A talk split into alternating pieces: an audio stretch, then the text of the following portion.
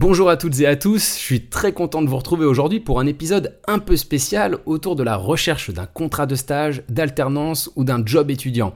Alors épisode un peu spécial puisque j'ai profité de cette thématique pour sonder mes propres étudiants en école de communication sur la manière dont ils s'y prennent pour trouver leur entreprise et mission idéale.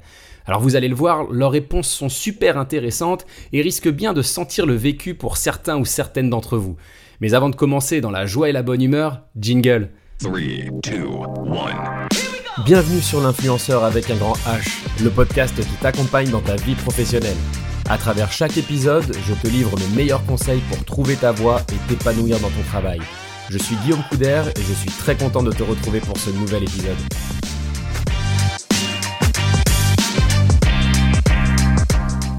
Alors aujourd'hui, enregistrement un peu particulier, je suis en compagnie de mes élèves de l'école narrative, une grande école de communication, dans le cadre de mon dernier cours au sein de l'école, et euh, on va parler d'un sujet qui est essentiel, à savoir la recherche de stage, d'alternance ou d'un job étudiant, et j'ai proposé à mes étudiants et à mes étudiantes de me faire part de leur expérience en termes de recherche.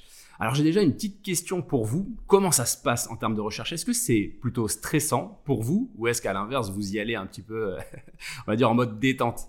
Moi, je trouve ça plutôt stressant pour le coup euh, quand je vais faire mes recherches euh, pour l'alternance de cette année, quand j'ai fait mes recherches. Euh, je n'osais pas envoyer de mails ou de CV. J'aime pas faire ça. J'en ai envoyé que trois sur toute l'année. Bon, au final, j'ai été prise à une. Mais pour le coup, je pense que c'est pas du tout assez pour pouvoir avoir euh, l'occasion de, faire plusieurs Donc, c'est-à-dire que tu as envoyé trois candidatures et finalement, tu as été accepté sur une de ces offres. Oui. Donc, c'est qu'en fait, tes candidatures, déjà, elles étaient ultra qualitatives, non? Oui, par contre, elles étaient ultra qualitatives. Alors, comment tu as fait justement pour qu'elles soient aussi qualitatives? Comment tu les as travaillées, ces candidatures? Bah, j'ai travaillé bah, déjà mon CV je l'ai travaillé aux couleurs de l'entreprise donc j'ai vraiment repris euh, leur DA enfin leur direction artistique leurs couleurs euh, leur typo euh, etc. Et puis ma lettre de motivation, j'en ai fait une assez longue où vraiment j'ai parlé de moi dedans aussi, mais de mes passions, de ce que j'avais fait, de mes expériences passées et de pourquoi je les avais choisis eux. Ok, alors donc toi Camille, tu travailles particulièrement ta candidature. Je me tourne peut-être vers Cindy maintenant. Cindy, tu es justement actuellement en pleine recherche d'alternance. Comment est-ce que tu t'y prends? Justement à l'instant là Il y a cinq minutes, je crois que tu as été appelé par un, employeur potentiel. Comment est-ce que tu te démarques dans ta candidature? Euh, bah, Je poste essentiellement sur LinkedIn euh, en candidature simplifiée. Puis en général, j'ai des retours qui soient positifs ou négatifs. Ok, donc toi tu utilises LinkedIn dans ta recherche d'emploi. Comment tu t'y prends? Et est-ce que d'ailleurs tu as travaillé ton profil LinkedIn? Alors, travailler, oui. En termes de compétences et de formation, j'ai pas, par contre, mis de poste. Mais par contre, j'ai reposté et j'ai également commenté euh, différents euh, postes euh, d'entreprises qui recherchaient. Ok, bon ça c'est vrai que c'est pas mal en fait déjà de charter son profil, hein, d'avoir une photo professionnelle avec un petit bandeau LinkedIn, de pouvoir présenter ses expériences, ses compétences et clairement oui c'est ma recommandation de régulièrement commenter les posts des autres. Alors je ne sais pas si tout le monde est à l'aise avec cet exercice. Toi, Mine, c'est vrai qu'on en avait déjà discuté. Le fait de poster sur LinkedIn, est-ce que c'est quelque chose qui te, euh, qui te met mal à l'aise ou à l'inverse qui peut te plaire potentiellement? Alors, euh, poster sur LinkedIn, c'est pas quelque chose que je ferais spontanément. Euh, je pense que j'ai pas encore forcément les codes de, pour les posts LinkedIn, parce que ça semble suivre une logique très carrée, très professionnelle. Et je pas spécialement encore euh, tout ce qu'il faut pour euh, suivre ça. donc tu te sens pas forcément légitime en fait à poster, c'est ça? Exactement, parce que je vois des posts de personnes qui ont des qui ont des gros postes, généralement des cadres ou des dirigeants d'entreprise qui racontent des, expériences euh, incroyables, sauf que à 25 ans, j'ai pas spécialement des expériences aussi importantes. Et les autres, qu'est-ce que vous en pensez? Est-ce qu'à votre avis, il faut absolument avoir des expériences euh, professionnelles conséquentes pour poster sur LinkedIn? Est-ce que c'est essentiel à votre avis? Je sais pas si... Euh... Oui, Camille, alors... Euh, oui, pour moi, enfin, je partage le même avis que Mine parce que personnellement, je me sens pas du tout à l'aise avec le fait de poster sur sur LinkedIn parce que j'estime que c'est pas intéressant. Enfin, c'est pas assez intéressant ce que je fais, que ce soit bah, dans mon travail ou dans ma vie perso qui, qui pourrait concerner euh, ce réseau social en fait. Je pour moi, j'ai pas assez d'expérience du haut de mes 25 ans pour, euh, pour poster quoi que ce soit. Donc ce que je comprends en fait, c'est que voilà, vous, vous, pensez avoir euh, un déficit de, notoriété, de légitimité à parler de vous sur LinkedIn, ça je le comprends. Maintenant, est-ce que vous pensez pas voilà que c'est quelque chose de différenciant de poster sur LinkedIn ou peut-être question un peu plus large Qu'est-ce qui vous permettrait vous en tant que candidat et que candidate de vous différencier dans le cadre de votre recherche d'emploi? Si c'est pas LinkedIn, comment vous faites pour vous différencier? Moi personnellement, je je cherche pas spécialement à me différencier, je reste juste authentique. Et je me dis que bah si si on accepte d'avoir un entretien avec moi ou que si je suis prise pour un poste, c'est pour ce que je suis et je pense que le fait que chacun soit unique, c'est ce qui nous différencie. Ok, bah, ça c'est super intéressant. Alors Marie, c'est vrai qu'en échangeant avant la, préparation de cet euh, épisode, tu nous parlais justement d'un élément qui toi te permet de, te différencier. J'ai fait un book qui regroupe euh, toutes les, expériences que j'ai pu faire, euh, notamment créatives, par exemple la vidéo, les shootings photos, et je parle aussi bah, de toutes mes passions et bah, pour rejoindre Camille, ce qui fait bah, que je suis moi et que je suis unique euh, par, euh, par mes passions et, euh, et ma créativité. Donc ça, les passions, c'est quelque chose que toi, Marie, en tout cas, tu considères comme étant différenciant. Qu'est-ce que ça peut révéler, en fait? En quoi ça peut intéresser les recruteurs de parler de ses passions, de ses hobbies? Je ne sais pas si quelqu'un d'autre veut répondre. Voilà, Marie, Camille. c'est différenciant parce que les passions, euh, déjà, ça traduit aussi un peu de ta personnalité. Par exemple, si on aime beaucoup le sport, ben, on sait qu'à côté de ça, peut-être que la personne potentiellement a une vie saine, euh, fait bien attention à avoir son sommeil, etc. Et par exemple, pour Marie, qui est sa passion, c'est la vidéo. Moi aussi, c'est la vidéo. Enfin, c'est la réalisation. Je réalise des clips. Du coup, à côté de ça, ça veut dire que je suis organisée, j'ai une équipe, je manage des gens. Euh, Marie, elle a une vision créative. Donc, ça traduit beaucoup de choses sur ses qualités personnelles et professionnelles. Ok, donc en, fait, on peut étendre le sujet des passions aux qualités humaines, aux qualités personnelles hein, qu'on met en avant dans le cadre d'un job, etc. Donc on peut faire le lien, ok, je, comprends bien. Euh, c'est hyper intéressant. Moi, j'aimerais bien savoir maintenant sur quel support est-ce que vous vous renseignez pour préparer votre candidature, pour préparer un entretien aussi? Quel site vous allez consulter tout particulièrement? Euh, je vais sur les sites habituels, donc euh, Indeed, Welcome to the Jungle. J'aime bien LinkedIn parce qu'il y a le principe de candidature simplifiée, donc ça franchement c'est pas mal. Et euh, il y a deux ans, j'ai découvert un site qui est, bah, qui est top. C'est Job That Makes Sense.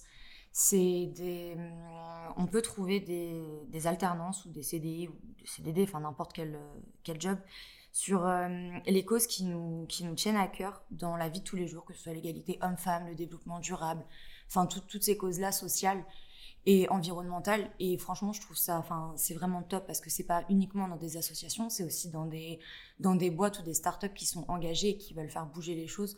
Donc, euh, s'il y a vraiment une cause qui vous tient à cœur, il euh, faut, faut aller regarder sur ce site-là parce que franchement, il est, il est vraiment bien. Ok, bah merci beaucoup euh, du conseil. Alors là, c'est vrai qu'on a entendu parler de LinkedIn, de plateformes professionnelles aussi. Allez sur Instagram, par exemple, ou sur TikTok pour se renseigner sur un job, sur une entreprise. Est-ce que ça fait sens pour vous? Je ne sais pas si euh, Cindy ou Mine, euh, vous pouvez réagir à ça personnellement, moi j'aimerais, enfin j'aime, j'évolue dans un secteur où l'image est extrêmement importante et du coup LinkedIn n'est pas vraiment le réseau social utilisé pour même en, tant que professionnel c'est plutôt euh, Instagram et TikTok, parce que du coup, c'est vraiment euh, plus axé sur de l'image. Et c'est là qu'on va pouvoir en apprendre le plus sur l'entreprise, sur ce qu'elle fait, quelles ont été ses missions, ses valeurs, euh, sa raison d'être. Donc, pour moi, aller sur Instagram, c'est plus logique, selon les secteurs d'activité. Ok, donc en fait, ce que je comprends, c'est qu'en fonction du secteur d'activité dans lequel vous bossez, en tout cas les jobs que vous recherchez, vous allez plutôt les rechercher sur Instagram si le secteur s'y prête, ou sur LinkedIn ou sur d'autres canaux. Ça, c'est hyper euh, important de le noter. C'est euh, de préparer sa recherche en fonction du secteur d'activité, des métiers que vous recherchez euh, tout particulièrement. Maintenant, il y a quand même une vraie question. Je pense que là, on va entrer dans le vif du sujet, à savoir quelles sont vos attentes en tant que candidat et que candidate. Qu'est-ce que vous recherchez tout particulièrement dans un stage, dans une alternance? Est-ce que ce sont les missions? Est-ce que c'est d'avoir une bonne rémunération? Est-ce que c'est d'avoir des opportunités d'évolution suite à votre stage ou à votre alternance, voire même à votre job étudiant? Qu'est-ce que vous recherchez en particulier dans le cadre de votre euh, stage ou de votre alternance? Personnellement, moi, ce sont les missions et les valeurs de l'entreprise. Euh, c'est comme ça que j'ai choisi euh, les, quatre, les quatre entreprises auxquelles j'ai candidaté. Euh, et j'ai jamais parlé de, de, budget. Ou... Mais ça, c'est pourquoi? Parce que c'est tabou? Enfin, la rémunération, c'est quelque chose qui est tabou pour toi? C'est un truc. Tu ne ben, dois pas aborder ça en entretien? En fait, le, la plupart des sociétés que j'avais visées, aussi des entreprises que j'ai visées, c'était des petites startups. Et je sais que je peux pas. Enfin, je, je, peux pas me. Pour eux, ce sera pas un sujet de discussion dans dans l'entretien. Et pour mm. moi, j'ai pas envie de mettre ça sur la table non plus, ça me gêne. T'as pas envie de les mettre mal à l'aise en fait, à parler de ça. Alors pourtant, euh, on est d'accord hein, que tu fasses un stage, une alternance, un job d'été ou même n'importe quel emploi, bah tu seras forcément rémunéré. Donc euh. oui, c'est sûr. Mais au moins, enfin tant que j'ai aussi le poste et j'ai le salaire minimum d'alternant, ben euh, je, suis prête à le prendre parce que c'est celui que je voulais. Ouais. Ok. Cindy, tu avais quelque chose à, à dire par rapport à ça? Euh, bah moi, concernant mes expériences déjà, c'est que j'avais pas assez de suivi euh, de mon responsable. Donc je pense que c'est assez important euh, que ton supérieur ou ton responsable puisse te suivre tout au long de, tes missions et tout au long du, temps que tu passes dans l'entreprise. Ok, ça marche les autres. Vous avez des critères comme ça qui, auxquels vous êtes particulièrement sensible? Je pense, c'est vrai qu'on parle beaucoup de télétravail, de choses comme ça. Est-ce que ce sont des critères qui sont importants pour vous? Euh, pour moi, le télétravail, c'est important parce que ça permet d'avoir un, bon équilibre entre vie perso et vie pro. Et puis, à force, il y a aussi des routines qui se mettent en place. Moi, par exemple, les jours de télétravail, euh, le matin, euh, je vais au sport. Donc, ça, j'aurais du mal à, passer à côté de ça. Et puis, je fais aussi très attention à la localisation. Parce que même si, même si les missions me plaisent, même si l'entreprise est top, si je dois faire deux heures matin, deux heures le soir, de RER, e franchement, à un moment donné, c'est pas vivable. C'est que hmm. ça joue sur le moral. Ok, ouais, donc je peux comprendre que pour certains, ce soit euh, rédhibitoire que de faire plus de une heure de transport, deux heures de transport. D'ailleurs, je vous pose la question, hein, qu'est-ce que c'est la durée maximale de transport euh, quotidienne acceptable pour vous? Je sais pas si de ton côté, Marie, ce serait combien? Euh, Ça serait une heure grand maximum, je pense. Et euh, bah, là, en l'occurrence, moi, je suis à 10 minutes de mon, de mon entreprise à pied. Donc ah bah ça, va, c'est cool. toi, Camille, ce serait combien? Euh, Une heure, pareil. Et toi, Mine euh, Moi, ce serait 30 minutes. Et pareil, comme marié, je suis à 15 minutes à pied de mon entreprise. Ah bah ça va, vous êtes plutôt bien loti là en termes de distance avec votre, votre lieu de travail. Euh, j'ai une autre question aussi, c'est par rapport au process de recrutement, à la durée justement du process de recrutement. C'est vrai que quand on envoie sa candidature, on ne sait pas forcément euh, bah, combien de temps on doit attendre avant d'obtenir une réponse, si on obtient une réponse, hein. et on ne sait pas euh, dans combien de temps forcément on sera pris en stage, en alternance ou sur un, job étudiant. Quelle est la durée maximale pour vous d'un process de recrutement entre le moment où vous envoyez votre candidature et le moment où vous êtes recruté? Bah, Personnellement, quand j'ai envoyé mes candidatures, ils ont mis deux mois à me répondre. Ah pour euh, l'entretien que j'ai eu avec. Euh, et les autres m'ont jamais répondu hein, sur les quatre que j'ai envoyés. D'accord. Donc, il y en a trois qui m'ont pas répondu et il y en a une qui m'a répondu deux mois après. Où j'ai eu l'entretien et après la période de l'entretien, elle a duré. j'ai eu un premier entretien, après j'ai eu un cas pratique, après un deuxième entretien et là j'ai été prise, ça a duré environ deux semaines. Ok, il y a quand même trois employeurs sur quatre qui ne t'ont pas répondu, donc ça c'était pour une alternance, c'est ça? Oui. Ok, donc bah, petit message hein, aux employeurs qui ne répondent pas. Est-ce que du coup ça a eu un impact sur la vision que tu as de ces employeurs-là? Est-ce que tu en as même parlé à ton entourage? Je ne sais pas. Oui, ben aussi c'est difficile parce que à chaque fois, vu que je mets beaucoup de temps à préparer mon CV dans leur, euh, dans leur charte graphique, euh, ma lettre de motivation, euh, toujours en, mettant en avant aussi. Bah, par exemple, j'avais postulé pour une marque de vin parce que je, et je, je, parlais de mes origines bourguignonnes, que mon père m'a toujours baigné dedans et tout ça. Et c'est des choses que ben, je dévoile un peu sur moi et puis on ne m'en répond pas. Ok. ok, je, je, vois un peu le truc. Bon, on va pas parler de vin forcément sur ce podcast, même si c'est un sujet qui reste très sympa. Alors Camille, tu as parlé de CV et de lettres de motivation. Là, j'aurais deux questions hein, pour vous toutes et tous. Euh, quels euh, éléments, à votre sens, on peut se permettre de demander à des candidats Et je ne sais pas, est-ce que la lettre de motivation a encore, on va dire, une pertinence? Est-ce qu'il faut absolument que les candidats envoient leur lettre de motivation ou pas, ou sinon un CV suffit, ou voire même le recrutement sans CV, est-ce que ça vous effraie? Ou à l'inverse, est-ce que ça vous séduit? Euh, moi personnellement, je pense que la lettre de motivation, c'est pas c'est pas ce qui compte le plus. Parce que bah, mis à part Camille, mais en général, 9 personnes sur 10, c'est du, c'est du copier-coller ou du chat GPT. Donc, il n'y a pas trop d'intérêt de recevoir euh, les, les 10 mêmes euh, lettres de motivation. Et la plupart des recruteurs, euh, je pense maintenant, ne lisent les deux premières phrases. Donc, je vois pas, je vois pas trop d'intérêt. Et le fait de postuler sans CV, bah, honnêtement, je trouve ça pas mal. Parce qu'il n'y a pas, il a pas d'a priori sur le, le passé professionnel de, de la personne, sur l'école qu'il a fait, sur, sur euh, s'il a déjà fait des jobs étudiants ou pas. Enfin, ok, mais alors dans, ce cas, je me permets de te couper, hein, mais sur quoi est-ce qu'on t'évalue Sur quoi est-ce qu'on évalue ta candidature si tu postules sans CV euh, Nos qualités, les soft skills. Ouais, donc les qualités humaines. J'aime bien ce petit terme de soft skills, ok. Et dans ce cas, ça, ça va s'évaluer à quel moment? Est-ce que c'est lors d'un entretien téléphonique ou lors d'un entretien physique? Bah, les deux, on peut d'abord euh, prendre la température avec un entretien téléphonique afin de fixer un entretien, euh, un entretien physique euh, plus tard. Donc il n'y a, pas de, a pas forcément de format approprié à, mon sens. Ok, ça marche. Alors, comment est-ce que vous travaillez vos CV ou vos lettres de motivation hein, si l'employeur en demande une? Est-ce que vous avez des outils particuliers? Euh, pour le CV, moi j'utilise Canva.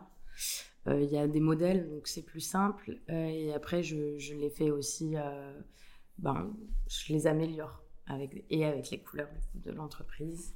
Mais il est toujours très coloré, très vivant. Eh ben, on a hâte de découvrir ton CV. Est-ce que vous utilisez d'autres outils d'intelligence artificielle? Je pense notamment à ChatGPT. Je ne sais pas si toi, Mine, par exemple, c'est quelque chose que tu utilises dans le cadre de, de tes recherches. Pour la rédaction d'un CV pour la rédaction d'un CV, d'une lettre de motivation. Alors, je vais pas te demander pour la rédaction d'un devoir sur table en classe. Hein. Ce serait une question piège sinon. Euh, pour le CV, je trouve que une intelligence artificielle pourra jamais savoir exactement ce qu'on a fait, les missions qu'on a eues, ce qui nous a ce qu'on a aimé, les plus les plus, les moins de chaque entreprise, de chaque expérience. Euh, donc ça, c'est plutôt quelque chose que je fais moi-même. Et si jamais j'ai besoin de faire une lettre de motivation, pour le coup, euh, ChatGPT peut peut m'aider. Ok, bah canon. Donc on a parlé de pas mal de choses. On a parlé de CV, de lettre de motivation, d'entretien, de vos attentes particulière en tant que candidat et que candidate, de voilà des canaux via lesquels vous vous renseignez pour rechercher un emploi. Maintenant, si vous deviez chacun chacune donner un petit conseil justement issu de vos propres recherches, un petit conseil à des candidats ou des candidates qui nous écoutent, quel serait ce conseil Vraiment le petit conseil bonus que vous pourriez chacun et chacune donner à nos auditeurs et auditrices? Euh, montrer sa motivation. Ok, montrer sa motivation ben, presque montrer sa motivation à travers ses passions et sa personnalité. Parce qu'on a tendance à aussi euh, parler tout le temps de l'entreprise en disant oui, j'aimerais vous rejoindre pour ça, mais se mettre en avant aussi, c'est pas mal. Dire bah, je peux vous apporter ça. Ok, se mettre à la disposition, à la portée de, de l'employeur aussi. Ok, ça marche. Euh, rester soi-même et aller vers des secteurs d'activité ou des entreprises qui nous motivent ou alors dans lesquelles on se voit. Donc euh, vraiment être en cohérence euh, avec l'entreprise et soi-même. J'adore parce que au moment où Mine justement disait rester soi-même, on a Camille qui voulait a priori sortir exactement le même, le même conseil. Donc je ne sais pas si Camille t'en a un autre. Rester authentique? On utilise des synonymes là. Eh ben ouais, très bien. L'authenticité, c'est la clé aussi, on est d'accord. Et toi, Cindy, de ton côté? Persévérer. Voilà. La persévérance, c'est une belle qualité aussi. On espère en tout cas que tous ces témoignages vous auront aidé pour préparer votre candidature dans le cadre d'un stage, d'une alternance ou d'un job étudiant. Merci beaucoup à tous. Et puis, bah, bon courage dans vos recherches. L'influenceur avec un grand H, c'est fini pour aujourd'hui. Merci d'avoir écouté cet épisode. J'espère évidemment qu'il t'a plu. Si tel est le cas, n'hésite pas à t'abonner pour ne pas louper le prochain. À bientôt!